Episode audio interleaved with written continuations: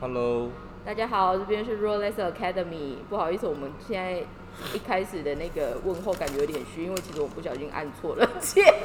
所以我们重录了两次的开始。But anyway 呢，欢迎大家就是继续回来收听。然后这一集呢，我们要直接快速的破题，因为就是诗诗可能太早起床，有点在神游的感觉。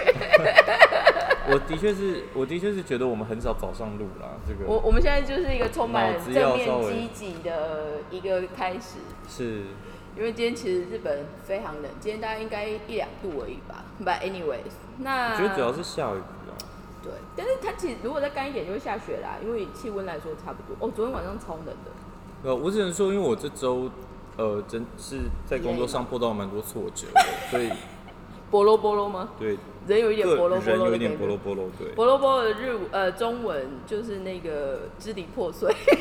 嗯，只用支离破碎。但是在这支离破碎的同时呢，首先就是要感谢，其实有那个默默有听众，就是有 message 我们，就说我有在听哦、然后声音就是有给我们一些建议，然后再就是因为他是第一个提问的人，所以对于他提出他想听的话题，我想要就是有回应这样子。那他后来他我就他他就说他想要听我们就是分析在纺织界的心情的一个分享，可是他的心情不是 emoji 的这种心情想法的这种，而是薪水的情态这件事情。你看所以这就投射到听听者有意这件事啊，因为我你跟我讲心情的时候，我就会想成辛苦的辛，我说哦，这就真的蛮辛苦。所以每个人对于一样的发音，可是每个人所采取的字眼，可能是因为心酸，然后薪水跟就是 emotion 心情这样子。那我们今天主要会针对这种各式各样的心情的部分的里面，以薪水为出发点。那讲这个，我觉得其实蛮有意思的，因为我们现在其实某方面也算脱离了 台湾体系，所以我们的资料虽然有参考价值，但是我不知道跟现在还有没有差很多，还是怎么样。可嗯是相反的，因为我们比较脱离了嘛，所以我觉得就比较直白的说一些数字面，好像也不会有什么差异这样子。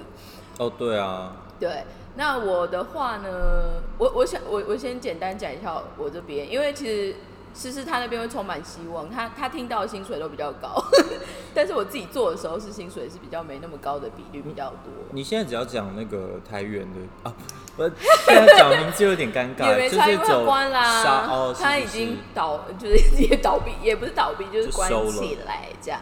但是其实，在台原之前，我也有陆续去过品牌，像 Uniqlo，、那还有就是我有进过有一个比较神秘的小的，呃，它算是做趋势，嗯，趋势的 studio，就是它会哦，这个蛮值得分享的哎，但是因为他的呃，他的就是逻辑跟他聘的人没有那么多啦，所以要进入这个应该就是要进入那个办公室工作，呃应该稍微困难一点点，有一点门槛。它它比较特殊，因为台湾其实我也没想到台湾会有人做趋势 studio，因为嗯台湾一般听到趋势的时候，很多反而都会是给，比如说像纺托会或者是纺中所，或者就是一些所谓的 fashion 相关的组织，每一年，比如说像现在好了，如果没有疫情，下个月初通常就是 Preview Vision，就是巴黎的 PV 展。是那同时也会有像 Tex World 也在巴黎，然后美国也会有 Tex World 或者是呃纽约纽约 PV 这样子。那因为我今天我觉得这很怀念，因为我这两三天看我的那个 Facebook 的回顾动态，就是这一段时间我前几年就是都有在美国这样，所以觉得好怀念，不知道什么时候才可以去。But anyway，那这一个的前提里面，回到我刚刚讲的趋势公司，它比较特殊的是因为呃趋势就是我们说的 trend studio 或 trend forecast 这个东西，一直以来都还是以欧美为主。嗯那只是欧美的东西放在亚洲市场或亚洲人的身上，有些时候总是会有一些差距。那这些嗯差距包括什么？包括一样是绿色，可是白种人可以穿的绿色，或者是黑人可以穿的绿色，跟黄种人穿的绿色不一定是一致的。然后还有可能就是在版型的线条的感觉，因为亚洲人很多时候他的原生的感觉跟呃，比如说巴黎人，他们可能很多就是骨架很细，然后整个就是扁身，可是又跟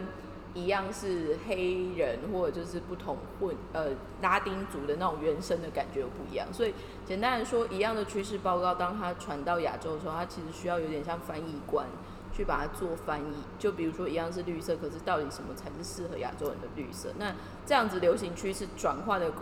概念，其实就是我以前去的那个 Trans Studio 的地方。那我那时候进去其实蛮好玩的，在做一些事情。但简单来说，他的薪水的起步其实就是非常非常惊人，可是那是因为他的 astrology，他们的薪水的一个 astrology 就是走一般比较小型的私人工作室。虽然那时候我可能每个月实领到的薪水就是大概两万出，就非常非常非常非常不多，但是那一个东西其实，我觉得那一年特别有感的原因，是因为我们是二零零八年雷曼兄弟的，就是。经济危机的那个时候开始，那时候我们叫什么？那时候叫经济危机吗？还是我们金融危机？哦，对，金融危机，讲成日文。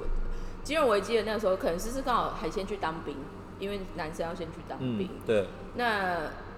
我的话就是直接，反正就是去了那个地方。那我那时候我找工作跟你同一年呢。哦，对对对，因为你当完兵之后刚好又就是又跟我一样。嗯。那我那时候印象很深刻的是，我其实人生第一个应征的工作是。星光三月有找新人，然后那时候是做有点像是客户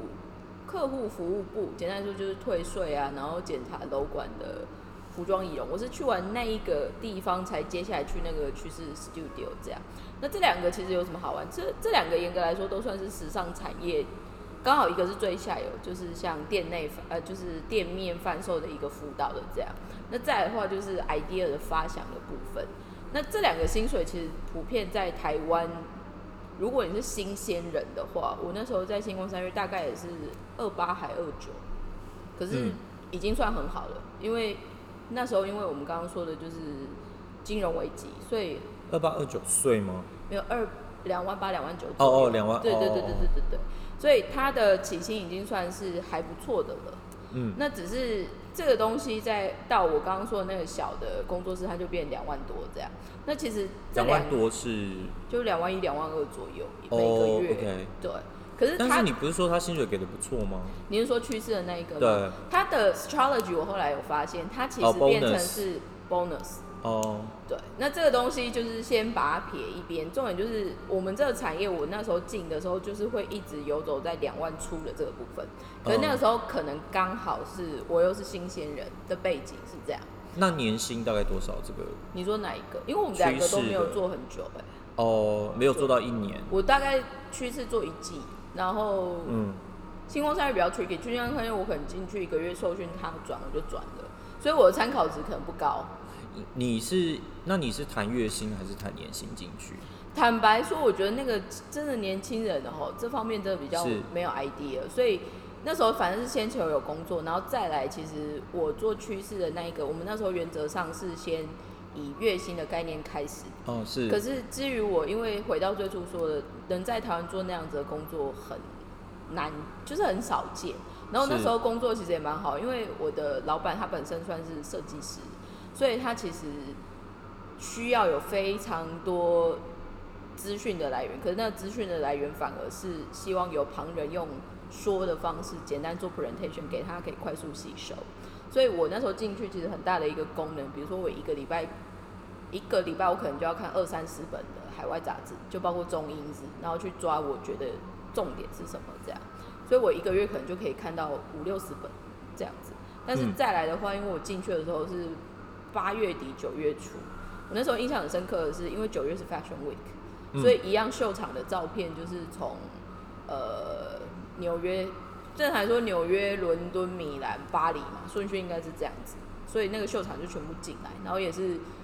那一天，然后你就要看那些照片，对我全部都要看，然后他其实会决定一个主题，就比如说，因为他他的手背范围很多，除了就是公司的呃，就是除了他。给一般品牌公司的趋势报告之外，他其实也有另外做有点像是定制服，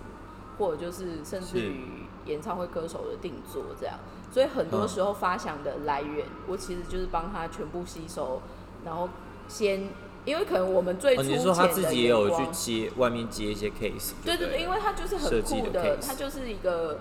很酷的地方。可是如果做到那样子的 level，然后靠这个东西在做的话，我只能告诉你说，他后面的年薪可能是八九位数。你说百万以上吗？亿二十百哦 哦，OK，八九位数也太远了，算不出来。那你那你那时候挂的头衔算是设计助理总监特助，哦，总总监特助，嗯。所以那个东西其实后来这个那你是用什么背景进去的？外文，外文哦，但是我很幸运的是，因为我我觉得这其实就是，因为至于我第一年出来工作，最重要的是要有累积有趣的经验，再加上我们其实已经在金融风暴的时候找，所以有工作就要偷笑了，这是第一个。是。那再来的话，就是我现在说的这一个领域，在台湾其实是非常非常少见，因为就回到很实际的，就是比如说很多时候我们在我们公司在讲一些事情，就会一直想说，为什么我会这么讲 fashion 或者就是所谓的流行产业的关系，是因为我其实没什么做过运动跟技能，我一直也就不是做非流行的，但是这个东西就是很因缘巧合，就是我刚好真的也都是 base 在台湾，可是我真的都有遇到这样子的地方在做这个东西，所以我也没有特别想说，那我可能就是要尝试去做运动或尝试去做熬斗，因为第一个那个是我本人比较没有感的，嗯然后第二个就是我的经历里面也刚好遇到说，好，我就算不做运动不做熬斗，我还是有的事情可以做，是这样子。嗯嗯对，所以那边的话给我一个很好的刺激，所以这也是相反。如果有人在发了我们的 Facebook，就会发现我们家的资讯量很大，嗯然后会看很多就是各国，然后可能从因为我自己虽然有上中游的供应链，所以那个我也会分享。可是下下游，比如说像这个礼拜，我们其实就是在分享，现在其实都是 Online Fashion Week 的，可是最近是巴黎。嗯那时间大家也都分开，有秋冬的，有早秋的，也有春夏的，然后日本也在走，所以嗯这个礼拜我们的 Facebook 就是一直在 update 这样子的资讯。可是这一个的训练就是我去 Train Studio 的那一个体系，后面我就算没有在那边工作，我还是会继续做这样子的事情，是这样。所以那个薪水其实简单来说就不高，可是再来。我还是我就跳去其他产业，所以 general 来说，我觉得台湾对于新鲜人的薪水啊，三不到就是三万，开始出现三，我们那时候就觉得好像很高了。嗯。然后可是薪水你是要谈纺织业的薪水，还是就我现在讲的其实一般的？我现在讲的，接下来我分享的数字都是以纺织产业里面，不管是上中下游的为主。可是我现在在提的就是说，在我们那个时候的背景，台湾其实普遍来说真的非常低薪。就是是，当然有些人幸运去不同的公司有不同的机遇，但是嗯 general 来说，特别因为我是外语系，我是日文系，你也是外语系嘛，外语系出去，如果你是去一般产业或是一般工作，我在想我们现在讲的这个薪水，大学毕业生应该还是差不多，嗯，因为以我听到呃，文科生本来起薪会稍微比较对对对对，就是看你之后怎么样去 career 上去。所以后来我们开始，我在这个产业，我在台湾，我第一个接触到，哦，好像薪水真的很高的，反而是 Uniqlo。哦。Uniqlo 在呃，我们那时候是一号店嘛，那时候他进来其实台湾也叫优衣库吗？啊，不好意思，台湾优衣库应该是哦说它的繁体中文是台湾翻出来的，哦，OK，因为日呃中国也有嘛，但是中国它的优衣库优惠是就是字也不一样，但是你现在看得到那个正正繁体的那个就是台湾翻出来的。嗯嗯嗯对，OK，，那那时候其实呃效应该是说它除了这个牌子本身进台湾的那一个 impact 以外，他的薪资的设定其实也算是台湾的服务业里面算高，特别是卖衣服的，因为我们那时候其实同期里面也有 Net 的店长，或者就是一般是 Hang Ten 的或 Giordano 的嗯，这样子的店员的 background，然后甚至于我们也有好像是卖 Lush，就是那种肥皂球就是一般呃在我们说的通路卖东西的那一些 staff，刚好我们第一批还蛮多人进来。那我们那时候进去，因为 Uniqlo 它的升级制度是很明确的，你只要是这一个进来，你是这个位阶，位阶起薪是多少就是多少。只是他每三个月就会做一次考察，然后嗯考察到一定的高度之后，就会变成半年或一年才考察一次。但 general 来说，那一个公司给的薪水都非常好。那以我们，因为我们进去，我我进去应该是 AP 吗？我有点忘记我那个名字是什么，就是最先最先一开始的那一种的话，大概就两万九了，两万九三，呃，两万九三万。可是店员就两万九，对，就是你现在在 Uniqlo 走进门是折衣服，他们基本起薪就是二九，那那个二九还没有含加班费哦。那有 bonus 吗？会有 bonus 吗？bonus 的话有点 tricky，因为我们那时候进，因为我太早进去了，所以我还没有看过他们整个很 peak 的 bonus 的感觉。哦，但是 general 来说，因为它的起薪到对对，然后其实 Uniqlo 说出来就加班费很高，哦 OK，但是以他们在那加班费是怎么什么时候开始会有加班费？好像是超过多少个小时啊？哦，他是因为劳基法里面有规定，所以当你第你那一天最高工时可能是八点五个小时还是九个小时，嗯所以当嗯你超过第十个小时或第十一个小时，它其实就得乘以一点一三还一点二，我有点忘了。那它有优于劳基法还是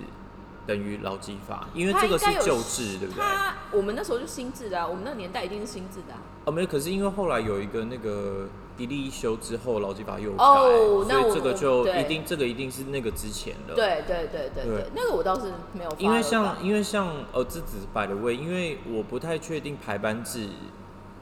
的 impact 是什么，老实说，但是对呃一般上班族来说，一例一休其实最大的影响就真的只是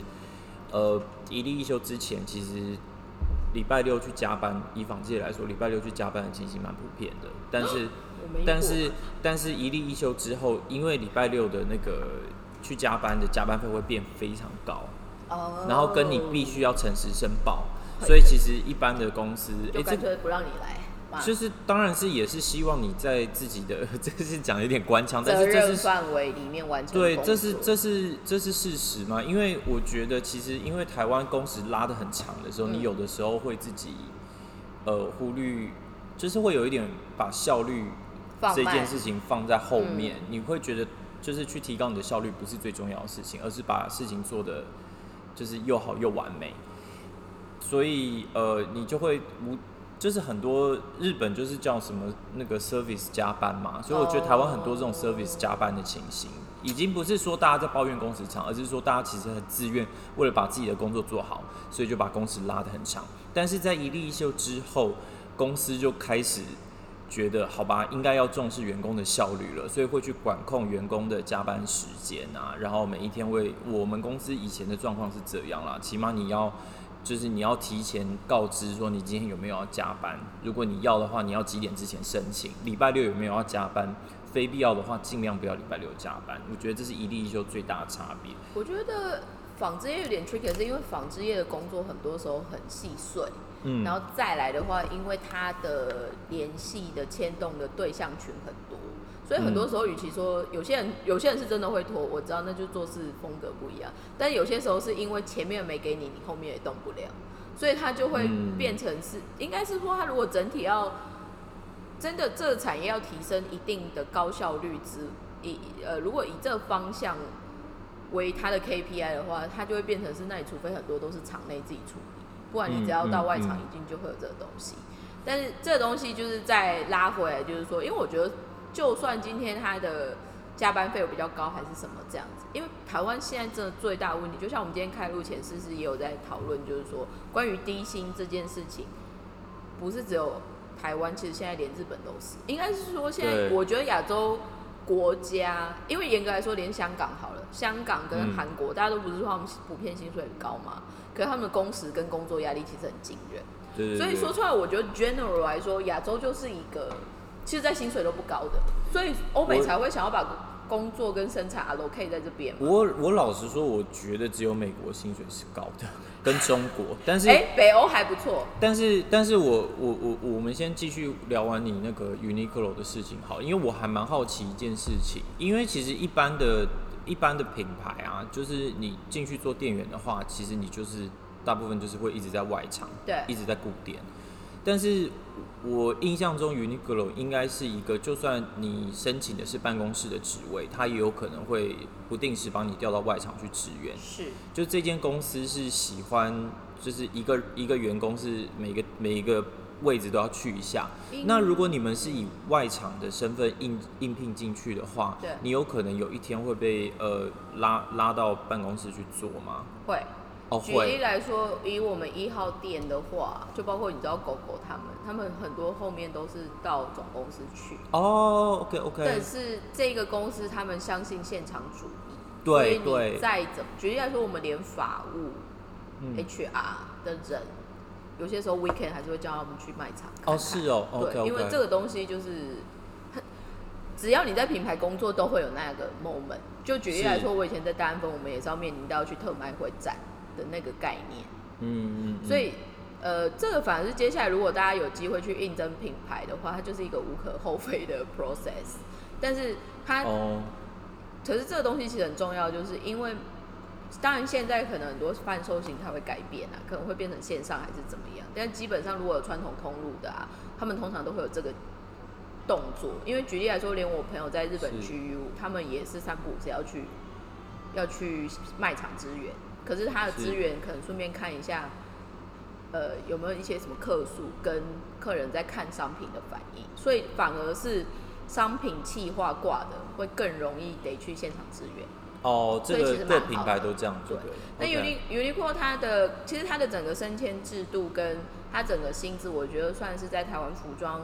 业来说算还不错。可是后来我们也很多 Uniqlo 的同事去 Gap、去 Forever Twenty One、去 H&M，我们听到的呃薪水面或者就是一些待遇，它其实也真的某方面都是优于台湾原本的服装的品牌通路。因为嗯台湾很多品牌工可能两三万这样子，嗯，那我们现在讲的这些外商体系，如果你有做到一定的高度，大概都三三到三五。你不是在讲那个店面而已嘛，对不对？我现在讲你是店面哦、哦，你现在只讲店我面，现在只在讲哦店面哦。门市的话会呃，如果是黑 quarter 会有一定的高度，可是它加班跟，因为有些公司反而是卖场薪水最高，因为是。举例来说有一种是联动是，比如说你业绩好，它就可以抽成。Uniqlo 里面有一个很有趣的店员也有算业绩哦，Uniqlo 的店长，店长有。哦，店长哦，OK，嗯然后 Uniqlo 里面有一个很有趣的制度叫 Super 呃 Superstar Supervisor，是。呃应该叫 Star Supervisor，简单说就是星星级的店长，就是他是有星星级的。那星星级的意思有什么呢？简单来说，他的店的销售的 performance 都是有一定的高度，所以拿到星级店长的话，你的薪水也会很高。OK，所以以前 Uniqlo 举例来说，日本有些传奇型的店长，他们可以拿到上千万，日哦，币可以拿到上千万。嗯所以 Uniqlo 的确在薪水上面是很敢给的。可是，这个东西就会回到来说，我现在讲，大家可能会听到哦几百万日币或者是上千万，在 HR 集团其实是正常的，因为他们还有股票。嗯但是再来，通常在 Uniqlo 工作的年限都会比较短，嗯因为太累了。嗯，再明确一点，甚至可能会有过劳死。所以这个东西，像我们有认识的日本朋友，他们后来愿意进 FR 集团，他们都是抱持着，反正我就是进去做三年，然后存一笔钱我就要走就当休业啦。对，嗯所以这个就是给大家一个 reference。然后再来的话，因为他是外商嘛，那你那时候站店，你有觉得累吗？累翻啦。哦我后来得到足底筋膜炎，就走路会痛的那一种。哦，因为我们那时候在板级四百多，我那时候其实会离开 Uniqlo 去回到办公室的原因，就是我不第一个我觉得他 B to C 面对的一般消费者太 crazy，是。因为我遇到最疯狂的就是有买内裤，然后明前有穿还回来退换货的，嗯，就是台湾消费者的 range 跟一些你期期待的那一个反应，其实真的对，但因为 FR 集团都是呈现，就是用，就是走这个路线啊，就是有的是你根本回去消费者就洗过了，都有那个洗衣精的味道，但是那个 GU 还是会让它退啊，然后所以我觉得 Uniqlo 也会让它退所以，我觉得说出来那就是品牌不对。至于我会是这样。它就是消费者至上吧。呃、i don't care，因为我我我到后来我我只会后来很多人都会有刚好有在台湾，然后有一些刚好家里，比如说妹妹啊、弟弟，想说有机会想要去应征储备干部，或就是有一些机会他想要进 Uniqlo 工作，还是怎么样？我后来就会跟他开玩笑说：“你先去算命，看你有没有命带。因为你知道，因为我以前是等于是算供应商角度嘛，对那听到这种事情的时候，我的确会觉得，哎、这太不合理了吧？而且就是这种还要来求赔偿之类。但是其实我现在在觉得，从消费管理的角度，其实这个公司很聪明，因为你你在现场你怎么去判断这件事情？就是你说那个店员跟消费者在那边吵说啊，你这个洗过了，我不让你退，什么这个永远扯不清嘛。那他们的态度就是，那就相信人性，就是偶尔会有一些无理取闹的人，我们就承受。我觉得要看国家啦，因为台湾的比例有点高。哦，那可是日本也都完全是这样子，我觉得应该是说这而且而且日本的。而且我觉得日本人很很妙，是因为你有去看过那个就是 FR 集团，他们不是网络可以留那个 comment 吗，然后他们都很认真在写那些评语，因为日本人就是这样子啊，他们就是会这样子啊。他们会写说什么我一洗那个亮片就掉下来了，我想说 come on，你没有买过修亮片的衣服吗？就是会。没有啦，所以这个东西简单来说，因为它的规模太大了，所以它在管理面或者就是一些处理面的就比较易于一些我可以理解。啊但是这就回到我一个很实在的，很多人很喜欢问我说，你觉得进 Uniqlo 工作好不好？我就会直接跟他说，第一个，你看你有没有命，因为简单来说，那个公司那么大，不是每个人进去都可以去走所谓飞黄腾达的那一个 process。对因为，说实话，我周遭也很多一号店的人，我们觉得很厉害的，他反而没有在那个体系爆红，或是他根本就离开。嗯我们觉得搜索人现在反而在变红，呃，我 So 我觉得我 我觉得我最好打断你，我怕你讲出什么。我们不会讲出名字因为的啦。因为我因为我之前其实有去，我好像只去一天还两天，我去我去过 Zara，哦哦，然后你是说去工作吗？对，因为那时候因为那个时候应该也是那你的店长搞不好应该是我。们认识的啊，因为他第一一号店的店长就是我们朋友啊。哦，可是那个时候好像已经开了几间店，但是哎还是没有啊。总之那时候我只去了两三天，然后完全管理更 free，然后他们那时候讲说，因为呃呃，其实蛮多的确是来打工的，但是我我虽然去当店员，可是我是去找正职，然后我是又好像有去过国外什么的，所以他们说哦，那就是你这样有机会可以当店长哦，什么就用这个去，就是给你一些美好的想象。但是我真的只做两天，我就觉得这个我不行，因为第一个，因为你一定要穿，男生一定要穿西装西装，对，但是西装是他们会给啦。可是就是你很很热，我不知道讲什么，就是真的很不舒服嘛。因为台湾的天气就是穿我穿不住衣服啊，会一直流汗，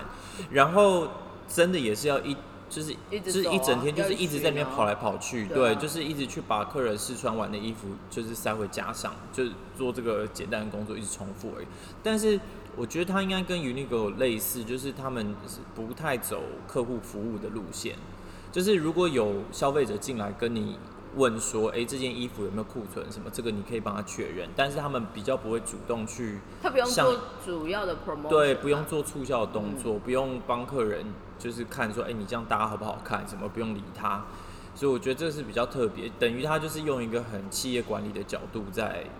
在在在走这个事业，就是他不是你想象中，因为一般大家想象服装品牌或时尚应该是会有一个好像顾问在旁边帮你看啊陪你啊什么。没有，因为其实你但是想 Zara 跟 Uniqlo 就是比较是首先出来反其道而行，我自己这样看啊。没有，因为说出来，你光是考虑到它的成本，而且 fast fashion 根本就不玩这一套。对对对，快时尚是，求让你有衣服可以快速的汰换，而不是教你对他，因为他们要冲，他们也要冲他们的销售量啊。enjoy 穿衣服这件事情，所以这就是它本身的通路的一些设定。但简单来说，至少那个地方我觉得有一个很实际的，就是就是有钱啊，就是他的钱算不坏的，所对以会有很多人前赴后继一起去。特别如果你是储备干部的话，我那时候好像是两万八、两万九。我们如果是一开始进去的所谓店长型的储备嗯干部是四万起跳，哦，四、万到四万蛮多的。可是那个东西我就觉得有点 tricky 的是，他很多时候大学毕业根本什么都还没搞清楚的人，你就觉得他可以做管理阶层的吗？哦，反正他撑过，反正他撑过了就是他的啊，没有，所以应该蛮多都撑不过吧？所以至于我，我就会很明确的跟我好朋友的朋的弟弟妹妹家人们，我只会告诉我就会很很认真告诉，你就先去算命啊，问老师说是不是，没有的话就不要进去。对，可是我我我真的要说，我觉得就是以我现在的那个走走过这么多年来，虽然因为那个 Zara 比较是或是 Uniqlo 比较是体力啦，因为你要一直走来走去，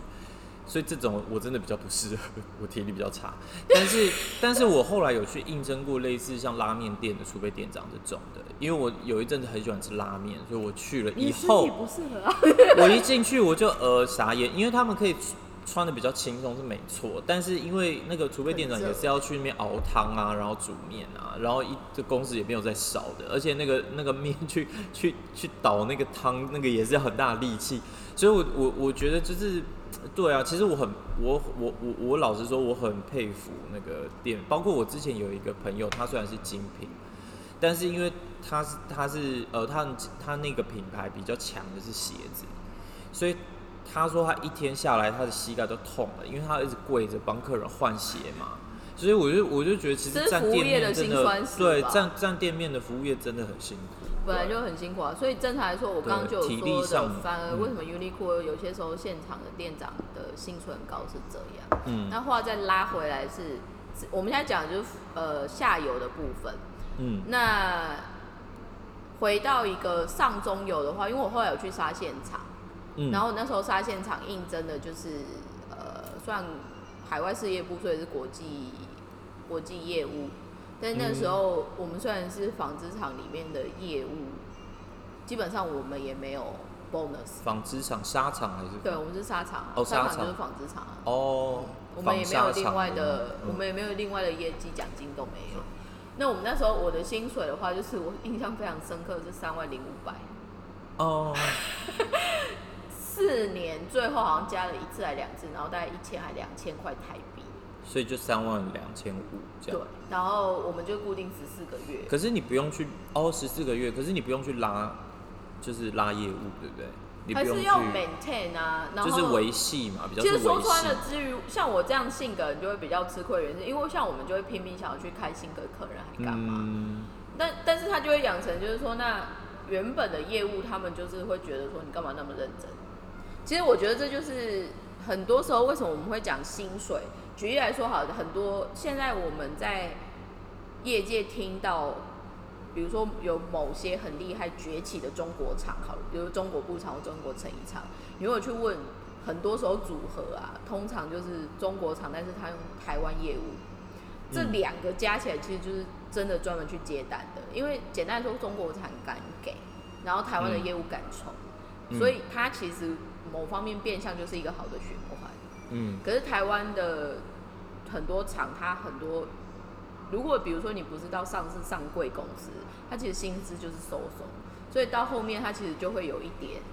反正你做你用八十分做跟一百分做都一样的话，那到最后人搞不好会推到六十分，它其实就是一个不太 OK 的部分。那我现在讲的这些薪资，就是我实际以我个人，那你那时候觉得薪水很低吗？当然啦三万重点是我要讲中英日哎、而且我后来有机会，因为我后来我就被单分找来了嘛，嗯，单分开的薪水的年薪是我在台元的二点五倍到三倍，月一个月。年薪。也也是用哦年薪。差不多了。其实单分没有特别差不多，就算可以说百万年薪，但是你百万年薪是要在日本花了。对，但是这一个东西跳出来到最后，最后我在日本的国际羊毛组织的时候，单份的薪水又会变成是我我可能又再加两倍两倍。哦，就是有大安分的两倍，有开到大安分的两倍对，所以结论来说，这个产业就回到我们刚刚开录前就在开玩笑的，就是说，接下来其实应该要请诗诗讲一下你的幸福企业啦。但是因为他们有一点点 tricky，我刚给了一个史上最灿烂的微笑，一谈到前公司，脸上就止不住的幸福。因为说穿了，他有 应该是说，基本上他在薪资上面是让人家满足的，然后他又有股票。你要不要讲一下你们 general 的？除了你不用讲数字，但简单的说，你们除了薪水之外，你们还有什么期待的部分？以薪资，呃，我我，诶、都，我从 Zara 离开了以后，我就去之前一个呃，我讲过那个比较小的一哎、家成衣厂大概是什么样的？那个时候，呃，因为他，嗯，因为他们呃都是从比较传统的成衣厂出出来的，嗯所以其实他们呃早期就是聘了很多就是小姐，对然后后来就变姐姐来，就是一直在就是有点像维系型的那种成衣业务。对，对，那呃我进去的时候，我记得好像是两万，也是两万九吧。都这样啊，我每次都很容易听到两万然九后然后什么十四个月，但是但是我后来有加过一次还两次，对，就其实我才做一年半不到，但是我就加加很快，对，算加蛮快的，因为他有加我工作啦，嗯所以我就做到好像最后是三万三吗？我有点忘记，还三万四差不多差不多一个月，但是也是保障十四个月说算少，的，不算多，但是因为它是小公司，所以其实很努力的，其实我要讲说，它已经它，因为它是算蛮固定的，因为你特别是做机能型的东西是很固定，那个淡旺季非常明显。嗯，淡季的时候，我真的一年可能会有两三周是完全没有事情，真的你去公司你不知道要干嘛，就很 slow。你只是不好意思看书而已，不然你可以一直上脸书，因为你是真的没有事情，你要装忙也没有事情做。然后我我那时候还我还记得我有个同事，他是那种呃不知道姓什么密宗吧，所以他每个 每每一年都会直接请两周还三周去那个西藏，对，就是去那边朝拜什么的。然后我们那时候老老板非常好，他就是说，反正因为对他来说，他觉得你只要因为哦，另外这个摆的位，我觉得成衣厂普遍比较好的一一个现象是，老板都会有你事情做好，其他我都不管你。嗯，成衣厂比较多这种状况，因为很多科技公司他们都希望员工还是就是穿戴整齐的来上班，你一定要穿有领子的衣服啊，然后你你一定要怎么准时上下班啊什么之类。但是成衣厂会稍微在你的生活仪容啊，或者你的生活习惯上会稍微放松一点点，所以我真的蛮常碰到那个同事是穿睡衣来上班的。可是我我必须，因为你知道我们这我们去年回去有做一个那个讲座嘛，是然后我很印象深刻，因为我们找一个国内蛮大的，也是成衣集团，它有做部的一个行销的呃算副总来跟我们分享。是然后副总那时候他其实就只我们就是跟让他跟主要都是以学生们这样，可他那时候来，我对他的仪表我就非常的呃很 impressive，因为那一天就穿一个很 chic 的那种白色亚麻的西装外套这样。那我那时候会很 impressive，是因为他们集团其实是偏运动，嗯所以以做运动会愿意穿这样子出场的人，我觉得就是有那个 sense。可是他就会说，他有些时候在他们集团看到那种可能穿拖啊，还是穿那个来的时候啊，他就会很想要揍他们。有可能因为他是 marketing 的人啊，嗯，但是这个东西，这个东西其实就是要靠某些人要有一些自觉。对，但我觉得，我觉得你去，比如说，就算是运动品牌，因为毕竟是做成衣嘛，那你要对衣服有一点，通常你要对那个产品有一点兴趣，你才这个工作做得下去。所以其实他是对衣服有兴趣的人，他来其实多少还是会有一点自己的声音这样。那只是说有一些人他会觉得他工作就很累，他对衣服也没有兴趣，反正我们公司也没有特别管我，所以他就会穿睡衣来。那我那个时候公司就是有这个状况，他就是你很明显就看到他是睡醒然后骑机车来上班这样子。然后啊对对对，但是我们那时候老板真的非常好，就是你要请两三周，反正你只要事情做好了，他不管你，那你就你就交接给他，好，然后他就帮你顶那两三周，几个人他都顶，因为他就对他来说，他我们全部都是他的助理嘛，所以我觉得那个时候是我想听巨阳的薪水那。个时候，对对对，我说我说虽然他薪水没有那么高，但是很自由。然后呃，巨阳的话是，其实巨阳它已经算是纺织业算是给最高了。嗯但是我那个时候其实本来不想进巨阳，可是因为我其实听了很多一些一两个啦，也没有很多，就一两个也是在成衣业的前辈，他们都没有去过巨阳，但是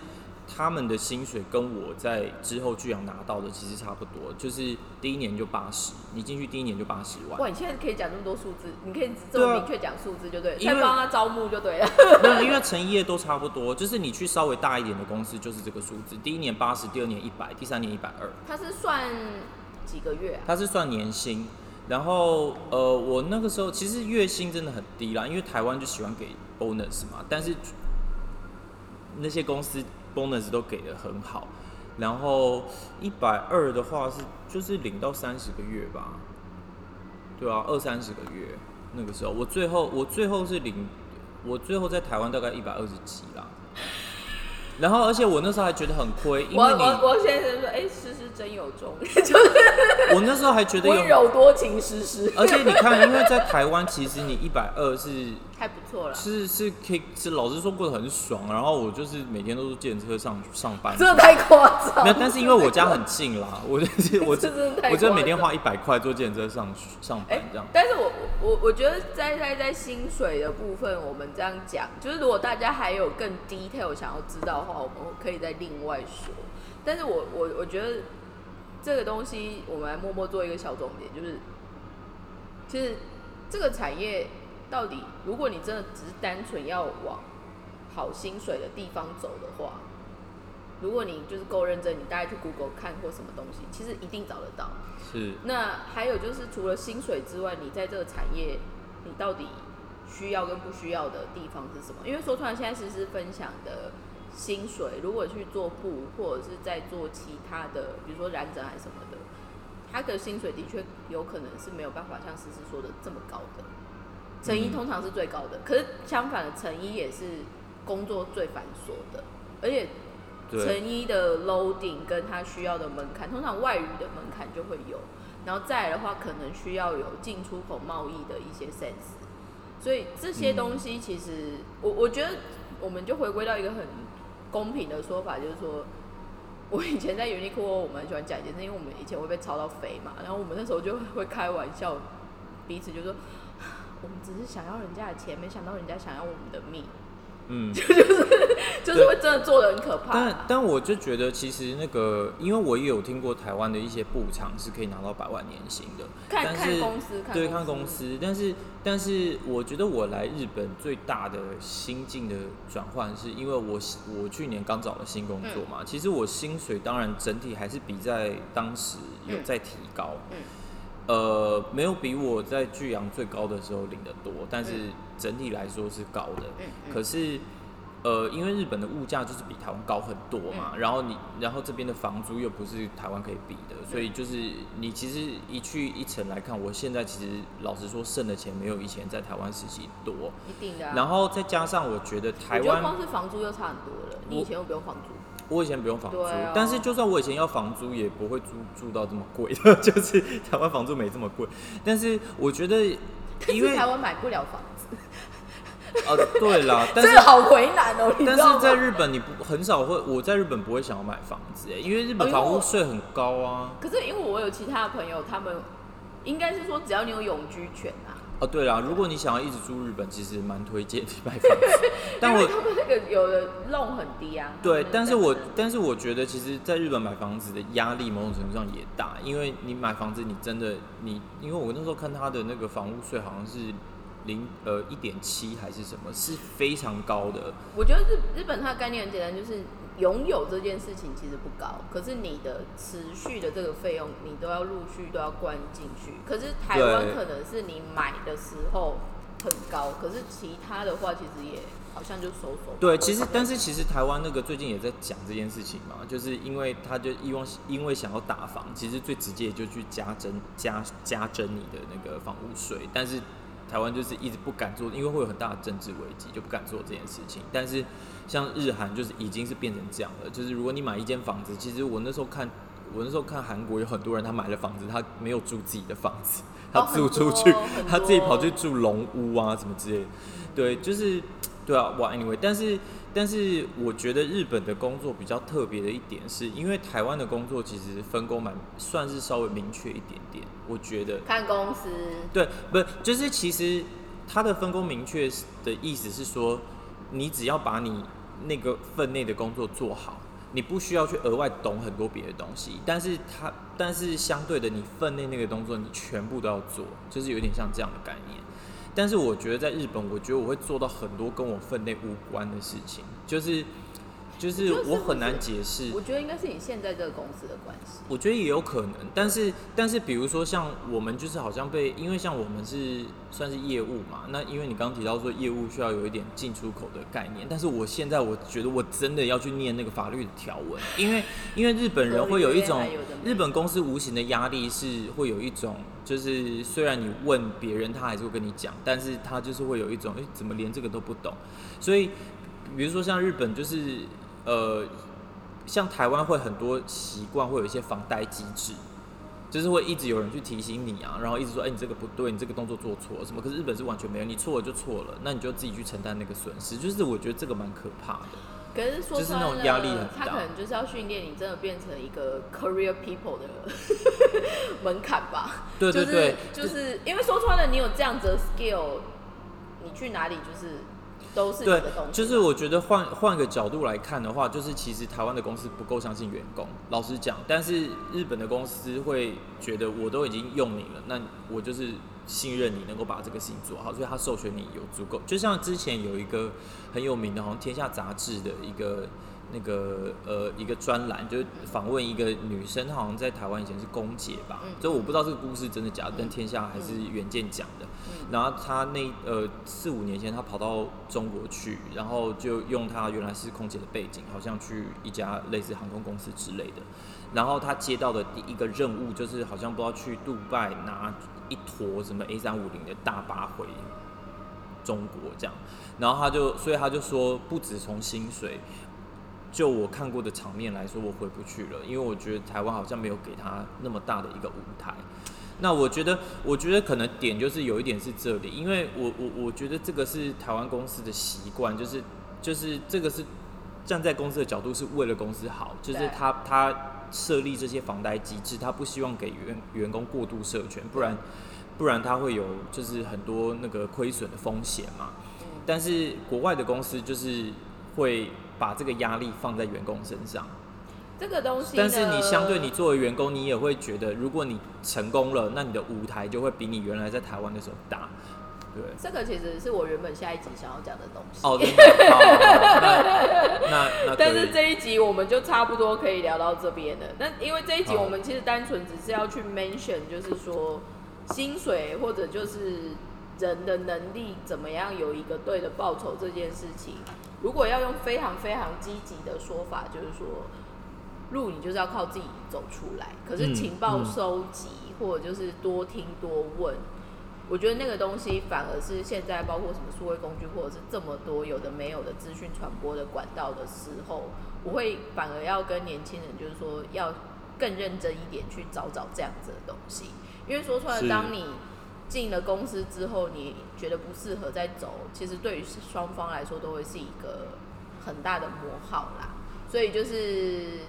同时也是回应到我们今天就是说，这个这一今天这一集的心情分享，其实刚好就是有人提出想听这样，然后我们也马上做出了回应，所以鼓励大家如果有更多想听的东西，欢迎随时就是跟我们联系。那我们今天就这一集就到这边，然后这边是 Rolex Academy，我觉得今天可以讲结语，就是会可以想说，这边是一个希望大家听会觉得说，哎、在这个产业做事还是有一点点小幸福的一个小频道这样子。薪水也是可以破百，薪水真的可以破百，我刚刚都跟你说有破八位数的、哎，九位数字的都有了。对，好，我谢谢各位，拜拜，拜拜。